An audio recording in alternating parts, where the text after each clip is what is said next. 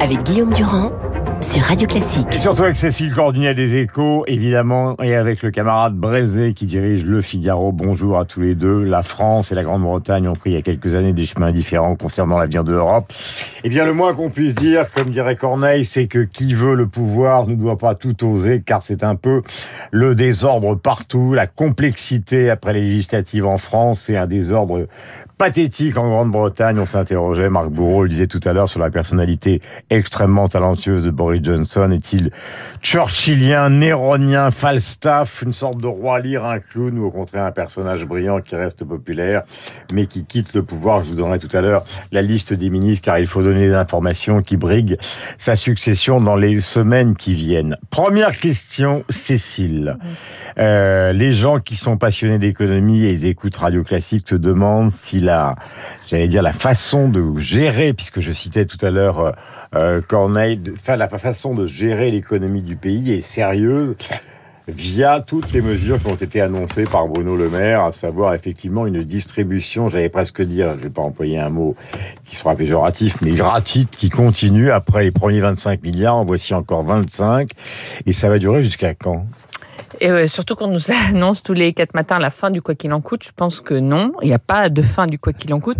D'autant que j'écoutais le porte-parole du, du gouvernement en venant là, euh, Olivier Véran, qui expliquait que si la France se portait si bien économiquement euh, en ce moment par rapport à ses voisins, c'est parce qu'elle avait fait le quoi qu'il en coûte. Donc ils sont pas du tout dans la préparation des états d'esprit que vraiment le pays ne peut pas supporter mmh. une, une telle nouvelle ardoise. Donc voilà, c'est le paradoxe de la période. Et il n'y a pas de fin, il n'y a pas de butoir, il n'y a pas un moment où on va se dire ça y est. Ils disent que si, parce qu'en fait, euh, justement, on est en train de passer euh, en octobre-novembre euh, de mesures de protection du pouvoir d'achat de tout le monde, donc les 18 centimes à la pompe, à des mesures plus ciblées sur ceux qui en ont le plus besoin. Mais quand vous regardez ces mesures plus ciblées, elles sont pas très cadrées. vous savez que les gros rouleurs, eh ben, il suffira de s'inscrire sur le site de Bercy et on ne sait pas quel type de contrôle il y aura. Ce sera une déclaration euh, euh, voilà, une déclaration sur l'honneur que vous faites bien plus de 30 km par jour euh, pour aller à votre bureau. Donc c'est vrai qu'on est rentré dans une logique où on voit pas. Mais puis dans la colonne bilan, ce qu'il y a, c'est qu'on voit pas du tout de l'autre côté, étant le discours d'Elisabeth Borne, on voit pas du tout de l'autre côté côté recette. Oui, tout à fait. Et donc on est quand même, on est dans un double discours qui est faut arrêter. le pays est au-delà de ce qu'il peut en matière de dépenses publiques. C'est ce qu'a dit Bruno Le Maire, et en même temps on continue. Alexis, le président de la République a réuni ses troupes en disant il faut aller sur le terrain, ne manquez pas le moindre vote. C'est la bataille du côté euh, de ses favoris pour reprendre le parti, mais c'est un peu la même question que celle de Cécile que je vous pose, car elle est importante pour ceux qui nous écoutent. C'est effectivement cette politique économique, car au fond, est-ce que c'est le bonheur apporter aux Français ou est-ce que c'est la catastrophe à terme? Vous avez raison, c'est Noël euh, tous les jours, c'est la, fête du chèque. Euh, heureusement que, que, Bruno Le Maire nous dit que la cote d'alerte est atteinte, parce que si elle n'était pas atteinte, euh, qu'est-ce que ce serait? C'est invraisemblable. il fallait lire hier le rapport de la Cour des comptes qui dit que la situation des finances publiques est absolument désastreuse, qui dit que déjà que cinq années ont été perdues, cinq années où il y avait des taux d'intérêt bas, où il y avait de la croissance, on n'a on pas mis cette conjoncture économique favorable à profit pour faire des économies, et aujourd'hui on dépense, on dépense, on dépense, on n'a pas le moindre sou pour financer ça. inspecteur des finances, il a pas il fait sait, une campagne de 2017 dans le même ouais, il sait. Oui, bien sûr qu'il sait. Mais inflation, il y a inflation, il y a surtout inflation de la démagogie. Je voudrais revenir sur ce qu'a dit Cécile sur le, le, le, l'affaire du carburant. L'affaire du carburant. C'est formidable parce que là, on atteint une espèce de, de génie français de, de courtelinesque, ça ressemble du, du sabir technokratique. Aux je suis, non je suis pas sûr que les gens aient absolument tout compris, mais c'est absolument génial. Allez-y, lâchez-vous. Il y, y, a un truc très simple, c'est que d'abord, c'est le Figaro en folie ce matin. La, la, prime, la prime de 18 centimes va s'éteindre progressivement. Elle va passer à 12 en octobre, 6 en novembre et disparaître le 1er décembre. Ouais. Ça, à la limite, on peut comprendre, c'est bien. Mais elle va être progressivement remplacée par une indemnité carburant pour les salariés, les apprentis, les agents publics. Les cinq premiers déciles sont éligibles, soit 11 millions de personnes. Pour eux, c'est 200 euros. Hmm. Puis les déciles 1 à 3, déclarant un revenu fiscal inférieur à 8400 euros, ça sera 100 euros.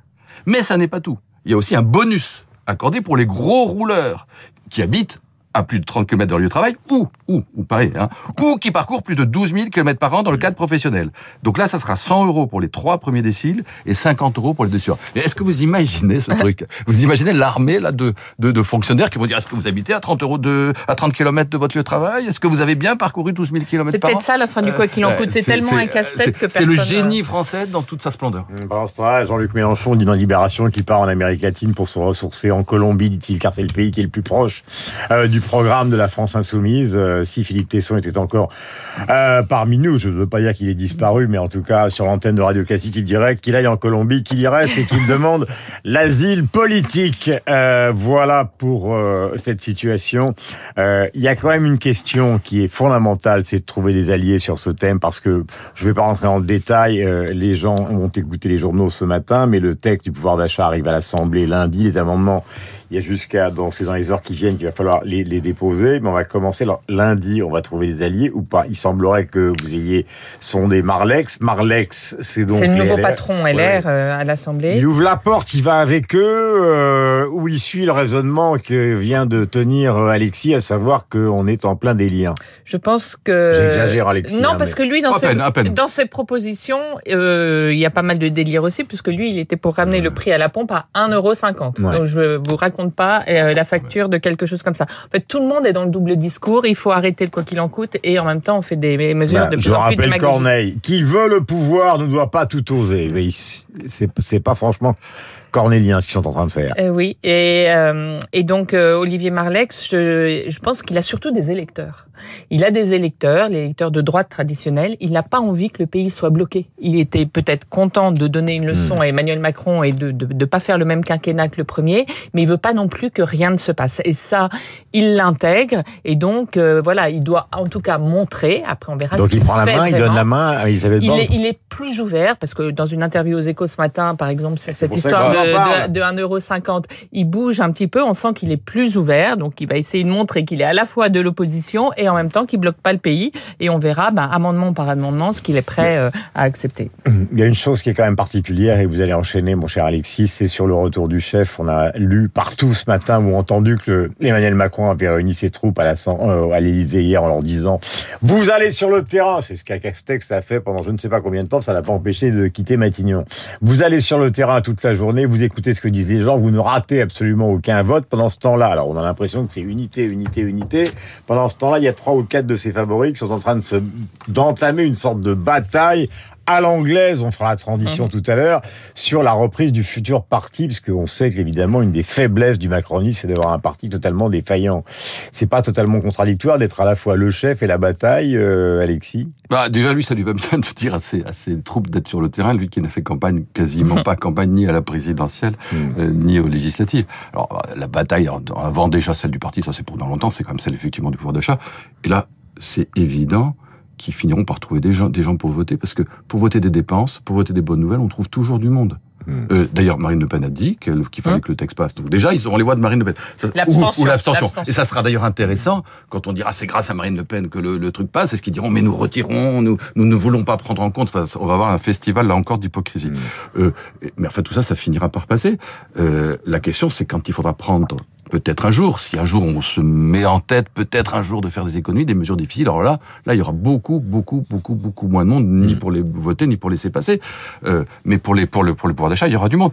Et le paradoxe de tout ça, c'est que toutes ces mesures qui sont destinées, censées lutter contre l'inflation, leur effet macroéconomique, ça fait de quoi? C'est d'entretenir l'inflation. Mm. Parce que qu'est-ce qu'on fait là? On, on, déverse des milliards, je des milliards. hein, parce que j'accompagne, mais en fait, euh, vous êtes d'accord? de colère. Non, c'est une colère qui gronde. Je trouve ça absurde. À un moment on, déverse des milliards qui vont entretenir la demande. C'est très bien, mais le problème de l'économie française, c'est pas un problème de demande, c'est un problème d'offre. C'est des, pénuries, c'est des goulets d'égorgement, c'est un manque de personnel, c'est des conditions de production qui sont pas rentables. Donc, si on entretient la demande, si on pousse la demande et que l'offre ne répond pas, qu'est-ce que qu'est-ce qui va se passer? Les prix vont continuer d'augmenter. Donc là, on est en train de lancer une spirale inflationniste qui ne s'arrêtera pas. Bon, bah très bien. Mais tout ça, c'est de la démagogie et la droite est absolument sur la même ligne et on rajoute par rapport à Macron pour parce que il faut dire aux gens, bah il y a l'inflation, on va compenser. Mais en compensant, on va accélérer. La vérité, c'est que Macron fait de la politique là-dessus, parce qu'il sait pas, il, il parlait pas dans son projet euh, présidentiel, Mhm. quatre heures de conférence de presse, pas un mot sur le pouvoir d'achat. Mhm. Donc c'est vraiment venu tardivement, c'est parce que le pays est bloqué et qu'il se dit ça, quel mais petit ça, fil je peux donner. période, ça. Eh ben, et on va voir. En tout cas, là, la machine à, à bouger, à réformer est tellement bloquée, bah, qu'il met ça dans le débat en espérant tirer deux trois mains pour euh, relancer cette machine. Je voudrais quand même signaler un contexte international euh, qui est tragique avec effectivement euh, l'ancien Premier ministre japonais euh, qui est entre la vie et la mort. Il ne faut pas oublier que c'était l'homme fort de la droite. Il est resté au pouvoir pendant presque une quinzaine d'années. Donc Shinzo Abe à 11h30, donc à Nara, un homme qui semble-t-il est un ancien militaire professionnel, lui a tiré deux balles dans le dos, arrêt cardio-respiratoire. Donc voilà pour la première nouvelle internationale qui est tragique. Euh, Gérard Larcher est lui près de Kiev pour visiter les dégâts qui sont faits par les Russes. Et je signale, parce que c'est important, il faut le dire, les propos de Vladimir Poutine ces dernières heures, alors qu'il y a un G20 sur ce sujet en Indonésie qui vient de s'ouvrir, qui sont quand même inquiétants. Poutine déclare je le cite, que si les Occidentaux veulent défaire la Russie, qu'ils essaient, ton de provocation, et dit-il, nous ne faisons que commencer. D'après les comptabilités qui ont été faites, il serait déjà sur le point de contrôler à peu près 22% de l'Ukraine. Vous voyez dans quel contexte nous parlons de ces affaires de pouvoir d'achat. C'est dans un contexte qui est un contexte terrible. Et puis nous arrivons à l'autre chemin, qui est le chemin des Britanniques qui ont choisi évidemment avec le Brexit et après avoir éliminé donc Cameron et Theresa May et amené au pouvoir euh, Boris Johnson. Alors eux aussi, c'est boum patatrac, boum boum. Il a essayé de résister, il est obligé de partir. Mais c'est pas le Brexit qui paye. Non. Pas du tout. C'est le mensonge. C'est pas ses choix politiques, c'est sa manière d'être, sa façon style, sa façon de gouverner. Euh, Il y a eu quoi? Trop d'approximations, trop de désinvolture, Mensonges. trop d'amateurisme, trop de canulars et trop de mensonges. En, en, en- en Royaume-Uni, on a le droit d'être excentrique, mais quand on est élu, ben, on doit dire, euh, on doit pas mentir et puis on doit respecter les lois. Alors, je donne les, les- ce qui s'est passé hein, très très rapidement parce que c'est quand même assez important.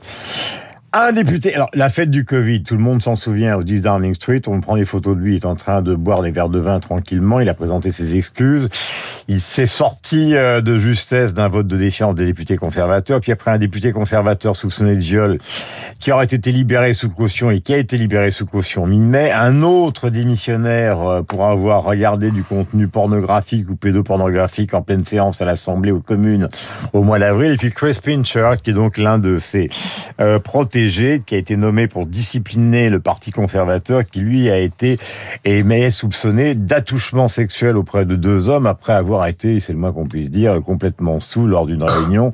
Johnson était parfaitement au courant de cette attitude et ça a a abouti au départ quelque chose d'invraisemblable de 59 membres euh, de l'entourage de Boris Johnson, y compris les ministres les plus importants, la santé, les affaires étrangères, etc., etc. Il y a quand même quelque chose de, je sais pas si c'est Néron, je sais pas si c'est Shakespeare, je sais pas si c'est Falstaff, mais c'est quand même assez incroyable.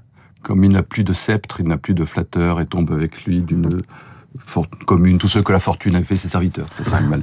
Euh, je sais pas si c'est du Falstaff. Ce qui est sûr, c'est que dans les affaires que vous avez évoquées, il y en a, il y en a encore d'autres.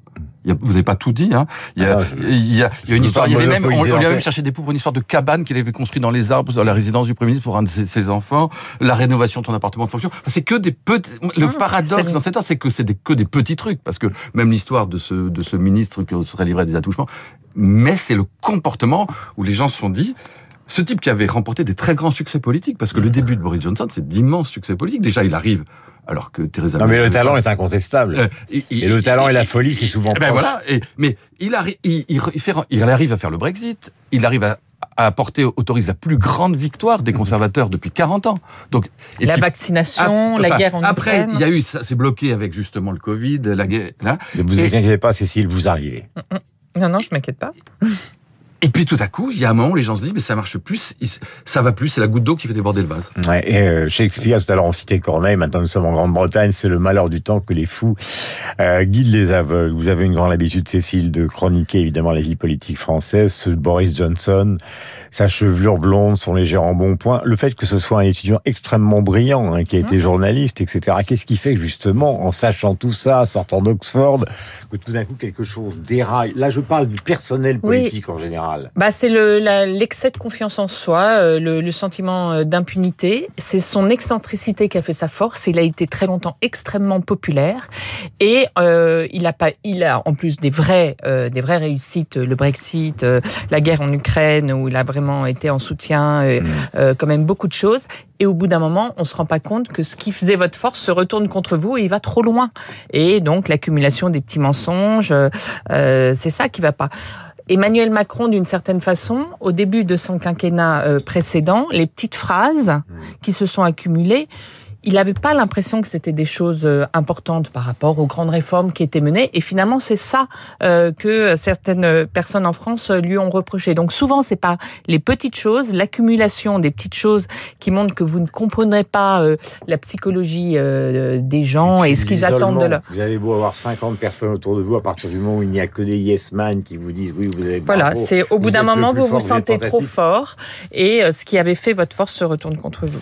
Voilà, Richie Soumac, l'ex ex-ministre des Finances pourrait être candidat, ainsi que l'ex-ministre de la Santé, Savid Javid, ainsi qu'une femme qui est ministre des Affaires étrangères, qui s'appelle Liz Truss, et même un parlementaire, je ne donne pas son nom, car ils sont déjà une dizaine à être candidats à la succession de Boris Johnson, mais il est évident que ça va prendre plusieurs semaines. Je vous signale dans le Nouvel Op, mon cher Renaud, une magnifique interview de Souchon, rimbaldien, et je ne savais pas que son frère était guide de haute montagne, il explique que c'est en se baladant en haute montagne qu'il écrit la plupart de ses chansons, mélodies et textes. Et il adore, je le cite, traverser la Bourgogne en TGV, je l'ai fait mille fois, mais je ne m'en lasse jamais. Ah bah, Souchon dans le Nouvel Hôte. Merci Cécile, merci euh, bien évidemment euh, le camarade Brézé. J'adore l'appeler le camarade Brézé parce que pour le Figaro, ça, voilà. Euh, Alexis, passez les meilleures vacances possibles si vous prenez des vacances.